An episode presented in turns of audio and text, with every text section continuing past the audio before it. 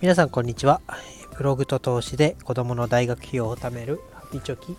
今日もやっていこうと思います。このラジオでは、えー、現在子育て中の方や、えー、将来お金について、えー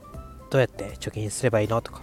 やんなきゃいけないけど、うん、なかなか踏み出せないっていう人と共に、えー、一緒にハッピーな貯金で明るい未来を作るラジオということでやっています。えー、15年後、20年後を、え、楽にするために、お金のことで選択肢を狭めなきゃいけないなんてことにならないように、えー、今からコツコツ準備していきましょう。ということで、えー、今日のテーマです、えー、今日のテーマはお金を無駄遣いしない5つのポイントということについて話したいと思います。え、いつものように公園で撮っていますので、え、今、犬の散歩をね、してる方がいっぱいいてワンワン聞こえるかもしれませんが、え、ご了承ください。えそれでは無駄に金を使わない5つのポイント、え5つざっと言っていきたいと思います。え1つが、え欲しいと思ってもすぐに買わないということ。2つ目、え値段ではなくて、え自分にとっての価値で判断しましょう。値段じゃなくて価値で判断しましょう。え3つ目、え人の目を気にして買おうとしていないかしません、え人の目を気にしてませんかということを疑うということ。4つ目、えサブスクなど、えー、は見たいとき、使いたいものがある、ものがある、見たいものがある、使いたいものがあるときだけ、えー、契約するようにしましょう。えー、最後5つ目が、えー、初回無料と今だけみたいなワードに惑わされないということで、えー、1個ずつ解説をしていこうと思いますまず1つ目、えー、欲しいと思ってもすぐ買わないということです、えー、なんか日々生きてるとねああもう今日疲れたなとかむしゃくしゃしてなっていう時にこう買っちまおうみたいな衝動買いっていうのがありますけどうん。なんかこうこれって私のために存在している商品じゃないかみたいなね。こうときめく瞬間とかね。いろいろこう衝動買いとか、まあ、欲しいとこう思う瞬間っていうのはいっぱいあると思いますけど、まあ、これを科学的にこう解説しているというかね、えー、構造があるみたいです。このドキっていう原因っていうのは頭の中にドーパミンという物質がバッと出るらしいんですね。でこれがまあ快感につながってあこれはもう今買わなきゃ損だとか、うん、私があ私のことをこの商品が読んでいるみたいな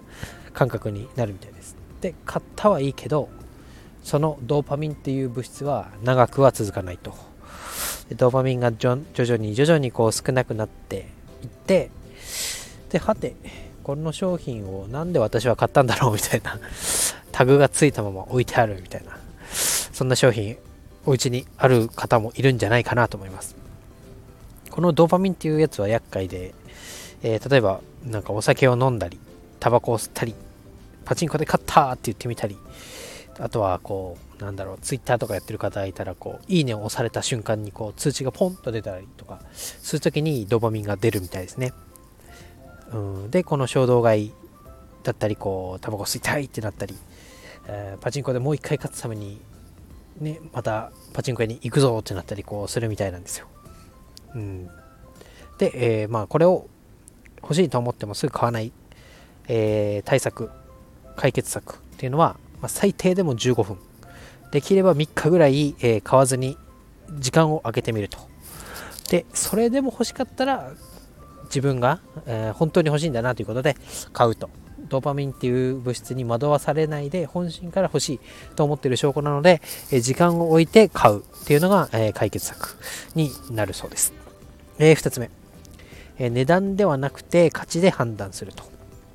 うん、巷でもね、えー、今時期セールがやっていたり、あとはお買い物マラソン、楽天のお買い物マラソンとか、アマゾンのブラックフライデーとかありますけど、お得に買える期間だったりお得に買える値段っていうのがあると思います。ただ、えー、この値段で、えー、判断をするとですね例えば50%だからまあ買おうかなとか安いからついでに買っとくかとか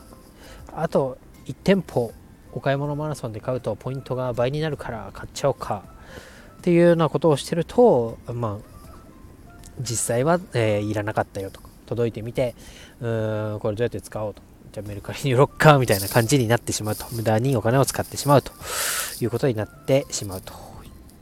で、えー、これも解決策ですけど、えー、この今自分が欲しいと思っている商品、うん、例えばこの洋服が欲しいってなってる時にその洋服を着た自分とかこの洋服を着てどこかにお出かけをしている自分っていうようなストーリーが描けるかどうかイメージができるかどうかっていうのがまあ判断の基準だよということが言われてました。例えばあまあ洋服も言いましたけどうんなんだろうな。食洗機なんかも、まあ、これは多分じっくり値段も高いものなのでじっくり考えてから買う人が多いと思いますけど例えばこの食洗機が自分の台所に置いてあった。そしたら、えー、朝昼晩3食食べ終わった後に、えー、皿洗いを例えば10分なり15分あ10分なりに20分やってたら、えー、1日で、まあ、1時間ぐらい時間が生み出されるなと。その生み出された時間で、まあ、洗濯物を畳もうとか掃除機かけようとかなんかそういうプラスのことができるなというようなことが自分事として捉えられるストーリーが描けるのであれば、まあ、買ってもいいんじゃないかと。逆に自分事というストーリーを描けない、まあ、さっきも言ったように50%オフとか残り1点だからとかいう判断基準で買ってしまうと後々こう買ったことを後悔してでその当たりどころがないと言いますかね。安かったから買った。あと1個だったから買っちゃった。みたいな動機だと後悔が増幅するということが言われてます。なので、えー、欲しいものを使って自分がこう輝いてる未来が想像できるとか、えー、まあ、物理的に楽になる時間が生み出される商品っていうのが、えー、判断基準になるということです。3つ目、えー、人の目を気にして買ってませんかということですね、見栄とか見返りとかあると思います。見栄で言うと、まあ、あの人が持ってるから私も買っとこうみたいな。大きい L って書いたバッグ持っとこうみたいな。あとは見返りうーんなんだろうな。あの人に喜んでほしいからそしてできれば、えー、こっちを振り向いてほしいからちょっと奮発して値段が高いブランド品をプレゼントしようとか、えー、こういうことですね。でこれもまあ、流行が去ったりとか、えー、また違うあの人が持ってるから買おうという動機だとまた別の日にまたあの人が持ってるからこれも買わなきゃみたいになってどんどんどんどんこう消費が進んでいく。とか、えー、まあ見返りでプレゼントで高価なものを渡したと。なった時に、まあ、振り返ってもらえなかった。ってなった時はもうクソみたいな。なんかうん高いの買ってあげたのになんだよみたいな。とかまた他のね気を引きたい人が現れたとしてもまた同じ戦法で、えー、物で釣るじゃないですけど高いものを与えてでまた、え、振り返ってもらえない。お金がどんどん、えー、なくなっていくみたいなことになりますと。例えばまあ見栄とかに近いかもしれないですけど、まあ、iPhone なんか特にこう毎年毎年新しい機種が、えー、この間11が出たのに12になって13になってみたいな。ただこう最新機種になって例えばこうえ、えー、なんだ今ムービー機能みたいなのありますけど、まあ、仕事でこういうのこのムービー機能を使えるなとか、うん、この機能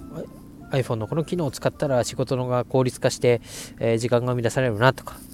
いうようなことがメリットとしてあるならば、えー、それは買ってもいいんじゃないかと。あとはプレゼントで言ってもうん例えばこう高いものを買って振り向いてもらおうっていう思考ではなくて高いものだけどあげた人がこういう風になってくれたらいいなとか使ってくれてこう喜んでくれたらいいなみたいな視点だと、え、買ったことを後悔するっていうまあ、思考には陥らないので、え、賢い賢いじゃないや、え、後悔しないお金の使い方。無駄ではないと自分に言い聞かせることができるお金の使い方になるというようなことを言われてました、えー4つ目。サブスクなどは、まあ、見たいものがあるときとか使いたいものがあるときだけ、えー、利用しましょう。えー、ネットフリックスやら Amazon プライムやらこう毎月毎月お金が発生するサブスクというシステムがありますけど、まあ、それもなんとなく、ねえー、毎月毎月払い続けてるみたいなことが、えー、ないかなっていうのを一回振り返ってみてほしいですね。まあ、継続してこっちが自発的に解約っていうような作業をしないと、えー、自動的に更新されていってお金が毎回毎月毎月、えー、取られる、うんまあ、支払わなきゃいけないっていうシステムですけど、うん、本当にこうなんだろうな例えばネットフリックスで言っても例えば今月何本映画を見たんだろうとか何本映像を見たんだろうとこれは例えばこう DVD レンタルをしたらもっと安く済んだんじゃないかとか無駄にそのネットフリックスで時間を使ってないかとかそういうところを見直してみるっていうのも、まあ、お金を節約する方法だということになります。うん、あとはこう惰性でみたいなところで言うと、某ディアゴスティニさんとかそういう戦法だって言われてますよね。初回とか2回目は、えー、何百円とこう気軽に買える値段設定をしといてで、えー、2作目あ2回目3回目4回目とどんどんこうちっちゃな部品を毎号毎号付録としてつけてで最終的に、まあ、元が取れる値段とか、えー、何人ぐらいの人が継続して買ってくれて最終的にこのぐらいの人が残ってくれたら元が取れるみたいなこう企業の戦略に当てはまった値段で最後落としどころをつけて物が完成するみたいなことですね。っていうのはこれもサンクコスト効果とかいうみたいですけどここまでやったんだからやめちゃうのはもったいないよねみたいな思わせちゃうとか思っちゃう効果。だからもうこれもトータル最終製品が出来上がるまでいくらかかるんだみたいな。あのフェラーリのスポーツカーが出来上がりますみたいなやつも。うんタイヤが出来上がるタイヤが作るまでにいくらかかって2000円もかかってで胴体が来て、え、ハンドルがついてみたいなの最終的に言ったらこれ何十万もしちゃうんじゃないかみたいな。乗せられてるなみたいな。そういう最終目的地をちゃんと把握していくらかかるんだというところをしっかり把握してから、えー、購入を決断するみたいなのも大事だなと思いますと、えー、最後です、えー、初回無料とか。初回はこの値段みたいな。さっきのディアグスティーニの戦法みたいなのもありますけどこのただより高いものはないんだよと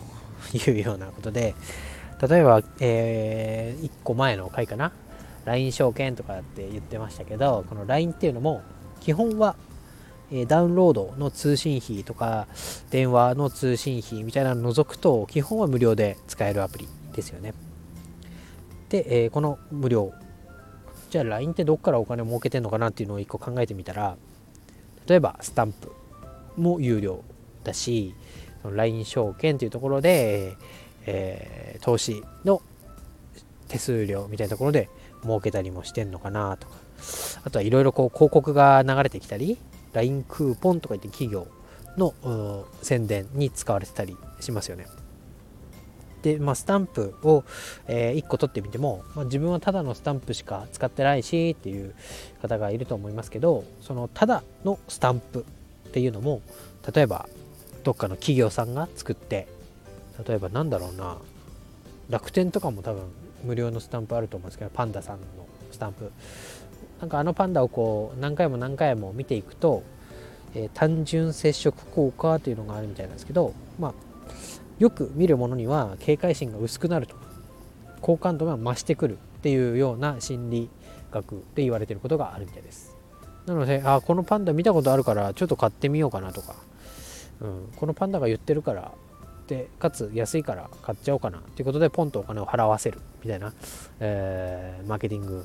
だったり戦略みたいなのが潜んでる可能性があるから、えー、まあただの背景を知ることによって、えー、まあこういう構造でこういうところでお金を、えー、取って企業が成り立ってるんだなっていうのを考えてみるのも無駄遣いをしないポイントとなりますと。いうことでちょっと長くなりましたけど今日のおさらいです、えー、お金を無駄に使わない5つの方法。ということで1つ目。欲しいと思ってもすぐ買わない、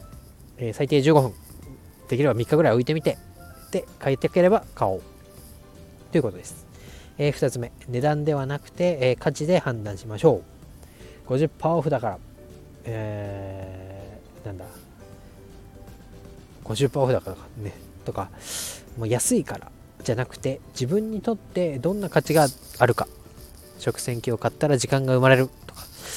自分にとってのストーリーが描けるかどうか。で判断しましょう、えー、3つ目。人の目を気にして買わない。人の目を引こうと思って買わない。ということです。